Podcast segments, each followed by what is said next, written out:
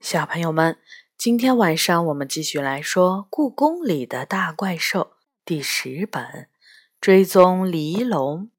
这本书是由常怡写的，由中国大百科全书出版社出版。今天我们来说第四章《风之兽》。玉翠亭旁的桃花悄悄盛开的时候。宝相花街上的狐仙集市多了一个奇怪的摊位。这个摊位上只有一件商品，却几乎占据了摊位上的所有的空间。一块朴素的黄铜名牌上刻着它的名字：“春风起，万物生。”那应该是一颗种子。被罩在一个大玻璃罩里，第一眼看上去没有什么特别的，但一旦你盯着它看，奇迹就会发生。你会亲眼看到一阵风把泥土覆盖到种子上，种子在泥土中慢慢发芽，长出第一片绿叶，抽出第一根枝条。嫩绿的枝条在微风下摇晃，上面开出娇嫩的花朵。隔着玻璃罩，你都能闻得到花香。但很快，风吹落了花瓣，只剩下绿色的枝条。等你稍不注意时，它已经又变回了一颗种子。你觉得怎么样？一个声音在我的耳边响起，我抬起头，才注意到这个摊位是有主人的。也难怪我注意不到他，他把自己藏在一个巨大的黑斗篷中，融进了黑夜里。很棒，太有创意了！我真心实意的回答，简直，简直像是艺术品。它本来就是艺术品，我是个艺术家。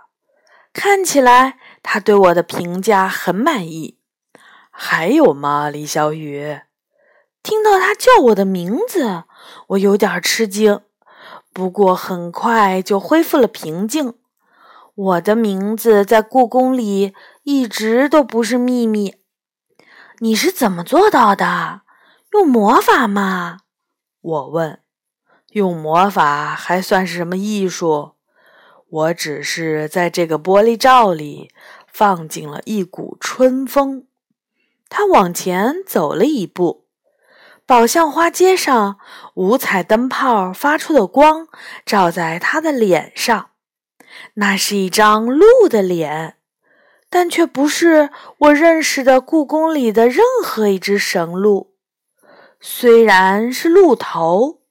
但长袍下露出的却是鸟爪，我还能看到斗篷下面黑色的羽毛。它是一个怪兽，鹿头鸟身的怪兽。我的脑袋中灵光一闪，想起了眼前的怪兽是谁。你是，对，你是飞廉，风之神兽飞廉。故宫里。拥有飞廉造型的物品不多，但我却曾经看到过它的形象。那是在一只半米长的铁错银如意上。如意最初不过是人们用来挠痒痒的工具，到了清朝，却成为皇帝们最喜爱的饰品。那只乌黑的铁如意，曾经是光绪皇帝喜爱的宝贝。上面用银丝镶嵌着一个长着翅膀的神兽，就是我眼前的飞廉。和如意上的飞廉相比，眼前这个实实在在的怪兽，浑身散发着优雅的气息，眼中闪烁着智慧的光芒。是的，我是飞廉。他露出了笑容。不过在这里。我是一个艺术家，不是什么风之神兽。很高兴你喜欢我的作品，这是我的第一件作品。你走过来一点儿，从这儿看更迷人。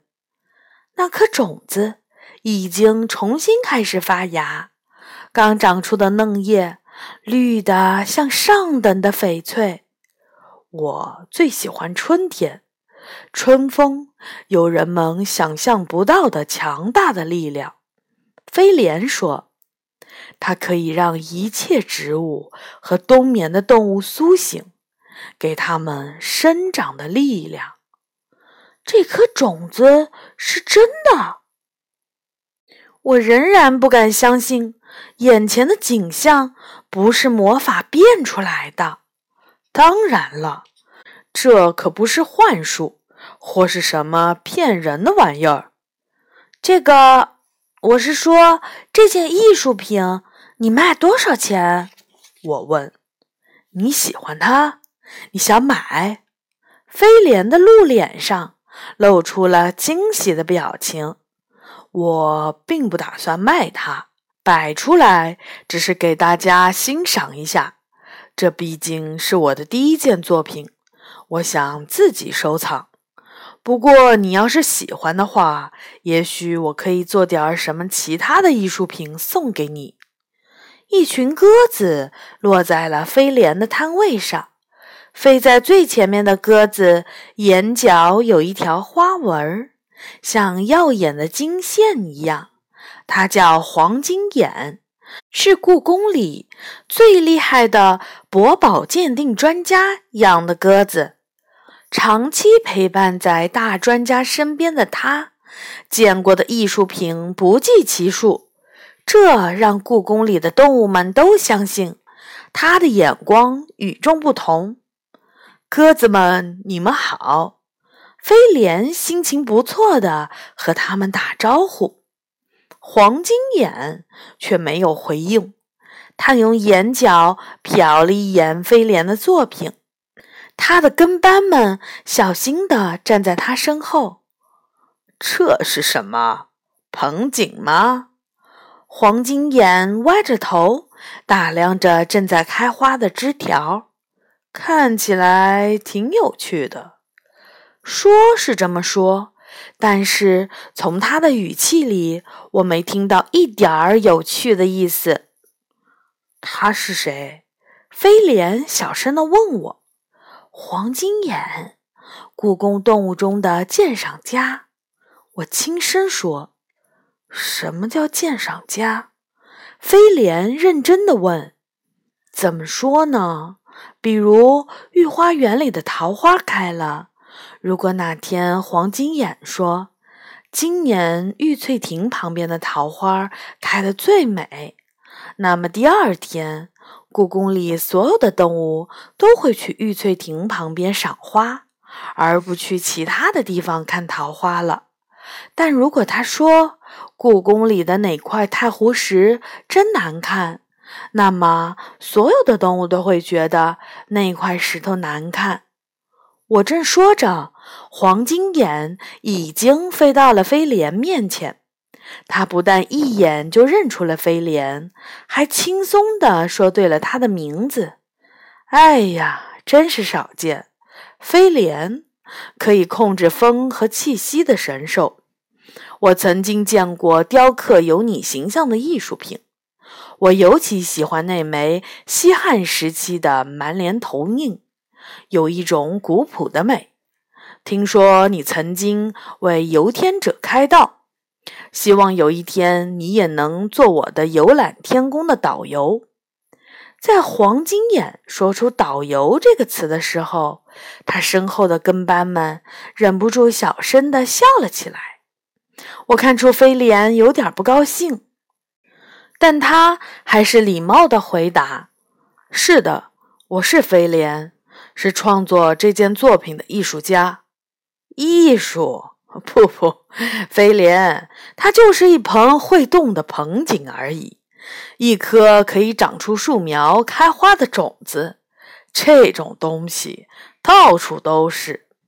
黄金眼骄傲地昂起头说：“作为怪兽，你可能不太懂什么是艺术。我是见过中国顶级艺术品的鸽子，我很清楚什么是艺术。艺术不是简单的复制大自然，就算你用了魔法，但这东西也只是复制品，不是艺术品。我没有用魔法。飞廉的脸色变得苍白。也许对你来说，变出一股风算不上魔法。但其实它就是。黄金眼低下头，又看了看眼前已经变回了种子的春风起，万物生。这个名字还不错。他接着说：“但除了名字，我实在看不出来它是一件艺术品。”说完，黄金眼神气十足的拍着翅膀飞走了。他的小跟班们也跟在他的身后，呼啦呼啦地飞走了。摊位上只剩下了我和飞廉，还有那颗种子。他正在重新抽出枝条。也许那只肥鸽子说的对，我不适合做艺术家，虽然我从内心里喜欢做些艺术品。但说到底，我不过是个没文化的怪兽。飞廉看起来很沮丧。不是这样的，我就非常喜欢你的“春风起，万物生”。我从来没有见过这样的艺术品，太有创意了。我真心实意地说。可惜你不是艺术家。也许在真正的艺术家眼里。那不过是我变的一个小把戏而已。我可不这么认为。艺术品又不是只给懂艺术的人看的，让不懂艺术的人也能从中获得感动，才是真正的艺术品。我说，我在你的作品中看到了生长带来的感动，我很喜欢它，真的。飞廉的眼中又燃起了火焰。你说的对，我不应该因为一只傲慢的鸽子就放弃自己的理想。我一定会做点什么东西送给你，在这个春天。我怎么也想不到，第二天飞廉居然出现在了故宫怪兽坛上。怪兽飞廉在狐仙集市上展出了自己的作品。春风起，万物生。故宫动物中的艺术鉴赏家黄金眼认为，虽然飞廉自称那是艺术品，但其实他根本不懂艺术。他的作品没有艺术品精神层面的东西。放学后，我拿着报纸，气哼哼地去找梨花。我敢肯定，那只野猫根本没有亲眼看到飞廉的作品。一路上，故宫里的动物们都在聊飞廉和他的艺术品。听说是一颗种子，一只乌鸦说：“不，不是一棵树苗。我昨晚在狐仙集市上亲眼看到的。”另一只乌鸦大声地说：“那种树苗，御花园里到处都是。”把树苗当做艺术品，哈哈哈哈哈！飞廉还为它罩上了玻璃罩，哈哈哈哈！乌鸦们捂着肚子大笑，好像他们自己是懂行的艺术家似的。珍宝馆的院子里，梨花正在晒太阳。你怎么能这么做？我把报纸扔在了这只八卦猫的面前。你根本就没有看到飞廉的“春风起，万物生”，对不对？梨花很久没有见过我生气了，显得有些慌张。喵！我承认，我昨天晚上去食堂偷吃小鱼干，错过了狐仙集市。不过，谁会提前知道飞廉要在集市上办展览呢？你不知道我有多后悔！我从来都是报道一手新闻的，这次却只能听一只大嘴巴的喜鹊告诉我。等等，喜鹊、黄金眼不是鸽子吗？我听糊涂了。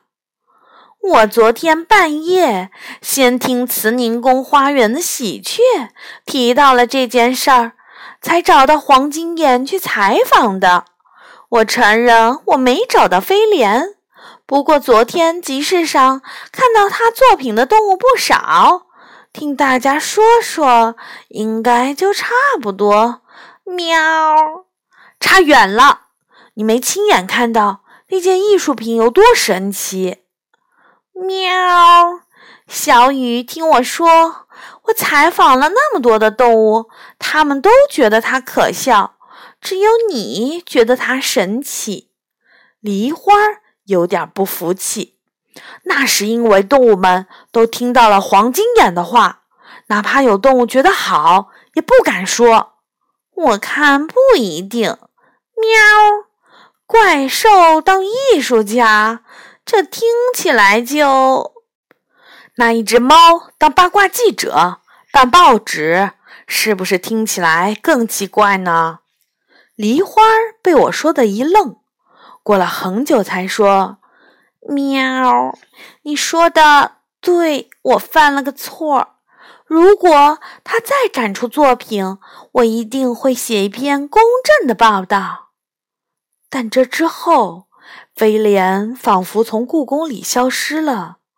有传言说，他因为遭到了嘲笑而躲了起来，再也不提成为艺术家的事情了。我并不相信。我记得他眼里的亮光，他那么热爱艺术，一定不会轻易放弃。不久后，我的想法就得到了证实。在一个刮着温暖春风的傍晚。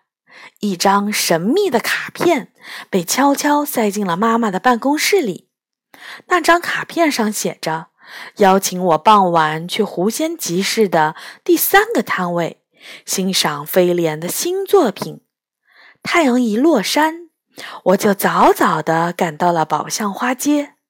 狐仙集市的彩灯刚刚亮起，飞廉就在他的摊位旁等我了。他的面前是一辆紫色的自行车，无论是把手、座椅还是脚蹬子、车铃儿，都是少见的淡紫色。它漂亮吧？飞廉走到了我的面前，这一次他没穿斗篷，露出了亮黑色的羽毛，很漂亮。但它就是一辆自行车，对吗？说实话。我有些失望，我原以为会看见更神奇的作品。它叫紫丁香，是我专门为你做的。飞廉一点儿都没察觉到我的失望。为我做的？我有点吃惊。是啊，要不要骑上去试一试？他热情地发出了邀请。我小心翼翼地骑上自行车。自行车很轻，轻的有点儿不可思议。只要脚轻轻一蹬，它就嗖的飞了出去，一点儿也不费力气。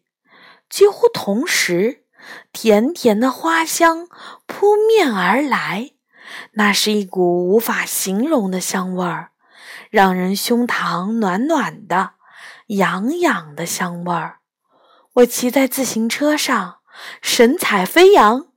头发在风中飘荡，嗖地穿过狐仙集市，宝象花街上的摊主和顾客们都露出了不可思议的表情。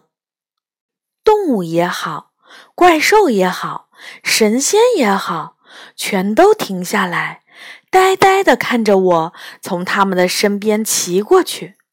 起风了，是紫色的风呢。这是丁香花的香味儿吧？可真浓啊！像丁香花一样的风可真少见。可不是，吹着这样的风，简直让人想大哭一场。是春天的气息呀，让我想起了年轻的时候。哎呀，眼泪怎么流下来了？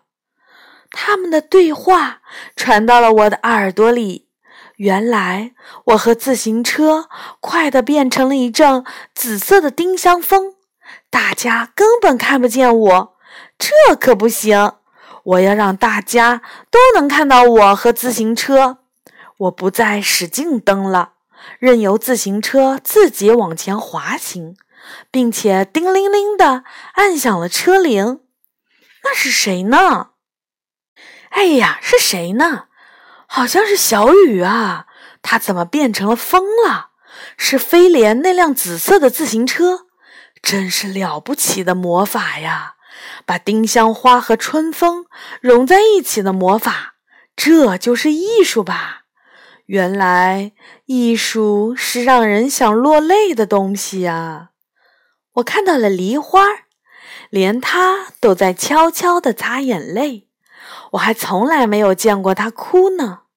充满了丁香花香味的春风，让他想起了什么呢？我笑了，由衷的为飞廉高兴。以后故宫里再也不会有谁嘲笑他的梦想了。无论是谁的梦想，都不应该被嘲笑。哎呀，糟糕，危险！我发现自己正朝着一棵古树冲过去，啊，要撞上去了！我吓得闭上了眼睛，握着车把的手发起了抖来。咚的一声，自行车一下子撞到了大树上，我被甩了下来，倒在了嫩绿的草坪上。夜晚的天空变得炫目了起来。当我醒过来的时候，空气中还残留着缕缕花香，在我身边。淡紫色的小花铺满了地面，自行车已经变成了紫丁香的花瓣。好的，小朋友们，这章呢就结束了。下一次我们会来说第五章《手工门的蜥蜴》。小朋友们，晚安。